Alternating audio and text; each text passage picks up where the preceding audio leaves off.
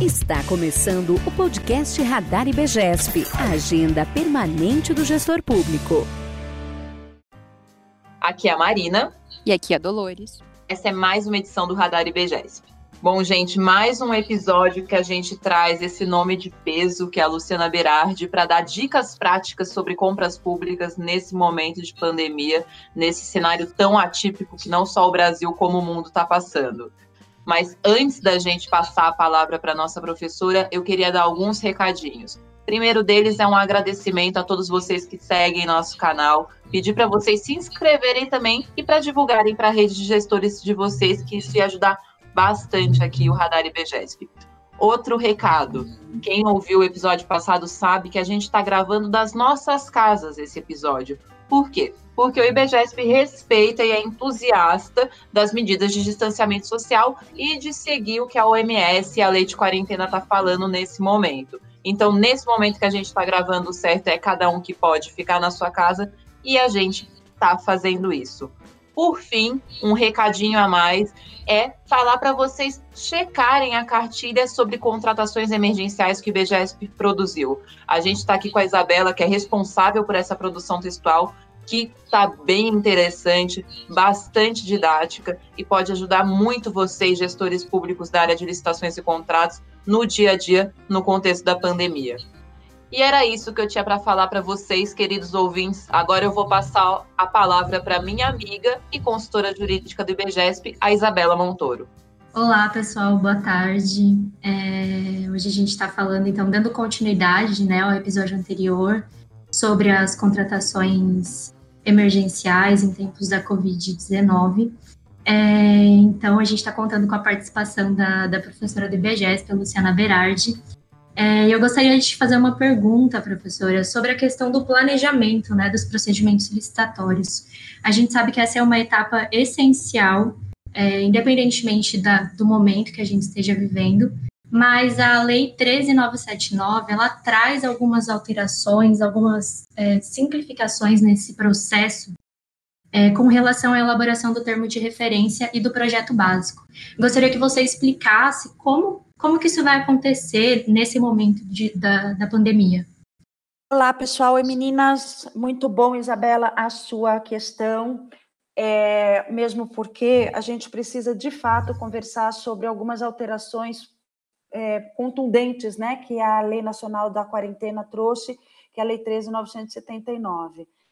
E aqui eu já faço uma referência, inclusive, que uh, eu vou aglutinar não só a previsão da Lei 13.479, perdão, 13.979, mas também com as alterações que as duas medidas provisórias que trataram de compras públicas trouxeram, que é a 926 e a 951. Essa legislação é a legislação, como a gente já falou, que estabeleceu medidas restritivas e emergenciais para impedir a disseminação do Covid. E o que acontece é que o governo federal priorizou a desburocratização para as aquisições de, ou para a realização das compras públicas que fossem destinadas exclusivamente para o combate né, e a eliminação uh, da, da, da, dessa situação emergencial. É, essas situações elas estão ligadas efetivamente para aquisição de medicamentos, insumos e materiais hospitalares assim como serviços e serviços de engenharia e também contratação de pessoal. É, eu já cheguei a comentar que ela foi para nós bastante inovadora quando diz respeito à inclusão de realização de serviços de engenharia, a de serviços de engenharia, também a contratação de pessoal, tanto pessoal físico, tanto pessoa física como pessoa jurídica. Ah, tanto é que o artigo 4 da legislação, lá no, no artigo 4e, ele traz para nós uma versão, um modelo de versão simplificada para elaboração do termo de referência do projeto executivo, aonde diz a lei que o, é necessário constar apenas a declaração do objeto, portanto, por que é que nós vamos querer fazer essa aquisição, fazer uma fundamentação simplificada para a contratação, a descrição resumida da, da solução que se almeja alcançar, todos os requisitos normais da contratação, Os critérios também né, de medição, pagamento, reserva de verba precisam estar contidos nesse termo de referência. A estimativa de preço gra, gra, gra, a estimativa do preço a ser gasto. Opa! E a adequação orçamentária propriamente dita, da onde nós vamos tirar, ou seja, a rubrica orçamentária. E nesse ponto, estimativa de preço, eu quero fazer um comentário, porque a estimativa de preço ela foi também ainda mais simplificada pela lei, porque a lei determina que agora possa ser realizada a cotação de preços, que é aquilo que nós chamamos, por apenas um dos requisitos que estão descritos lá, que é fazer a cotação ou pelo portal de compras, ou através de pesquisa de mídia especializada, ou através de site especializado para aquisições de compras, ou então é, essa pesquisa também pode ser feita em potenciais fornecedores. Então, vejam a preocupação que o governo teve nessa desburocratização para poder fazer a aquisição pública da maneira mais rápida possível. Né? Agora, ah, problemas tem ah, no sentido de como orientar as pessoas a trabalharem nisso. Quais são as boas práticas que a gente Exatamente. pode recomendar, né? o, o, o, gestor público, e aí eu digo gestor público, o gestor, o fiscal, é, de contrato, para poder é, realizar essas atividades de maneira segura, sem colocar em risco as suas atividades, né? Então, aqui eu quero fazer um comentário que, a meu ver, meninas, é necessário que é, ter o, o elemento fundamental dessa relação seja o tripé preço, qualidade e padronização, ok? Aonde a gente consiga abarcar dentro disso, seguindo os critérios da lei, é, o planejamento adequado, de uma forma que ele seja feito de uma forma criteriosa, que nós também possamos, que o, gestor público também possa focar no ciclo da gestão contratual completa, e também que ele evite gastar em excesso para ter problemas orçamentários. Utilizando essa, essa ausência de rigidez, essa ausência do formalismo, portanto, é um processo administrativo absolutamente inovador, é, trabalhando com fornecedores idôneos e também pensando de uma forma mais multidimensional e dinâmica nessas aquisições. Eu acho que de uma forma geral, não sei se eu, se eu alcanço a, a, a sua resposta, mas é mais ou menos isso que eu penso dentro dessas recomendações. Ah, eu acho. Oi. Só quero. Que eu acabei de lembrar uma coisa que eu acho legal a gente colocar aqui. O IBGESP tem a cartilha editada, né? A gente tem a legislação. Mas eu queria também deixar uma recomendação que eu estava estudando esses dias, anteontem, e avisar o pessoal que o governo federal ele publicou um material que está disposto lá no site de compras governamentais e é uma cartilha também que chama-se Recomendações Covid-19 para quem trabalha com contratos de prestações de serviços terceirizados, tá? Esta cartilha é uma cartilha destinada aos entes públicos da administração pública federal, mas eu acho que vale a pena é, observar as recomendações de controle, de aquisição, para a gente poder fazer essas aquisições da melhor maneira possível e da maneira mais segura possível. É, entrando nesse tópico aí também, já imaginando que contratos de terceirizados, né, você tem o impacto das medidas de distanciamento social. E aí eu queria perguntar, a gente tem falado muito sobre novas aquisições, mas as aquisições que já foram completas, né, ou que a licitação já foi ganha, ou que o contrato está em andamento, qual que é a dica que você pode deixar para esse gestor fiscal desses contratos? Dolores, eu acho que essa é uma das questões mais contundentes que a gente tem, porque assim, é, o novo nós todos vamos construir, que é a história que nós vamos elencar daqui para frente, né? Por que, que eu digo isso? Essa é uma lei nova para todo mundo para governo, para poder executivo, para os órgãos de controle, para os administradores públicos. Então, é uma história que nós vamos construir num conjunto onde todos nós somos leigos, porque a legislação que existia até então era é uma legislação que não abarcava, 8666 não abarcava situações pandêmicas dessa forma. O problema que nós temos, a meu ver, é exatamente com aquilo que está em andamento. Por que isso? Porque não resta dúvida que os contratos em andamento serão impactados. E a estagnação, com a estagnação da atividade econômica e, e a descontinuidade desses exercícios, dessas atividades, né? Sim. Ainda eu vislumbro que alguma exceção corra no sentido da, dos contratos de saúde, energia, saneamento, combustível, ou seja, alguma coisa nesses campos. Portanto, é, eu acredito que é necessário daqui para frente a, a, gente tomar, o, o, gestor público tomar algumas medidas, né? A nesse, primeira forma é a necessidade de organizar e avaliar se a necessidade deste contrato que está em andamento, se ele de fato ele é essencial, ok?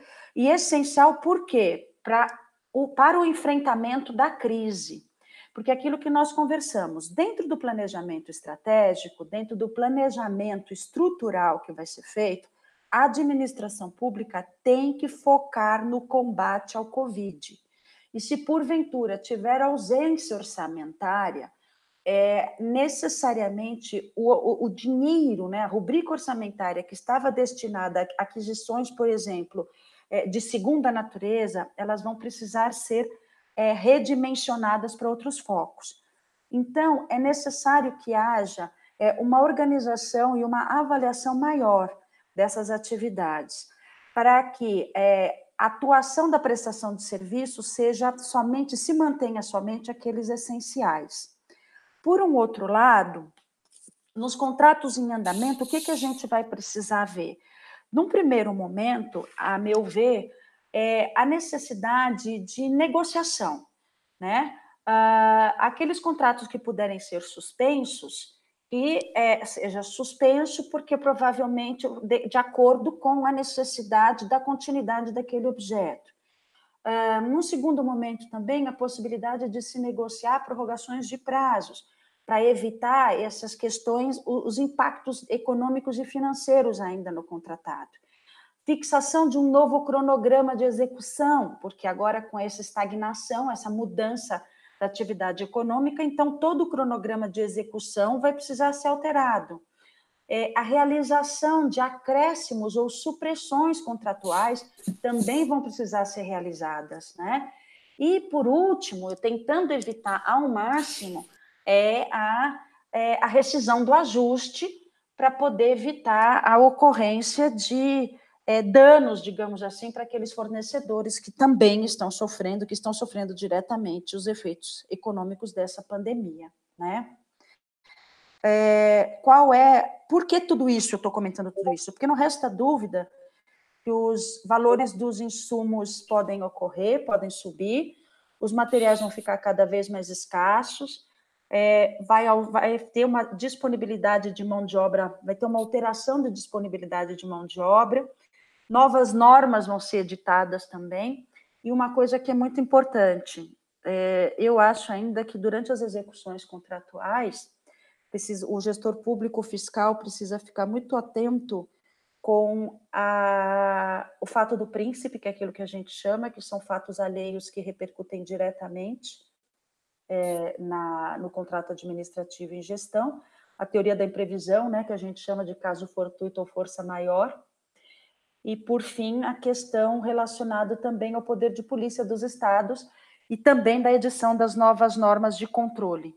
Então, tudo isso é, é uma situação que vai fazer com que precisemos ficar bem atento com as, os nossos próximos passos em relação aos contratos em execução.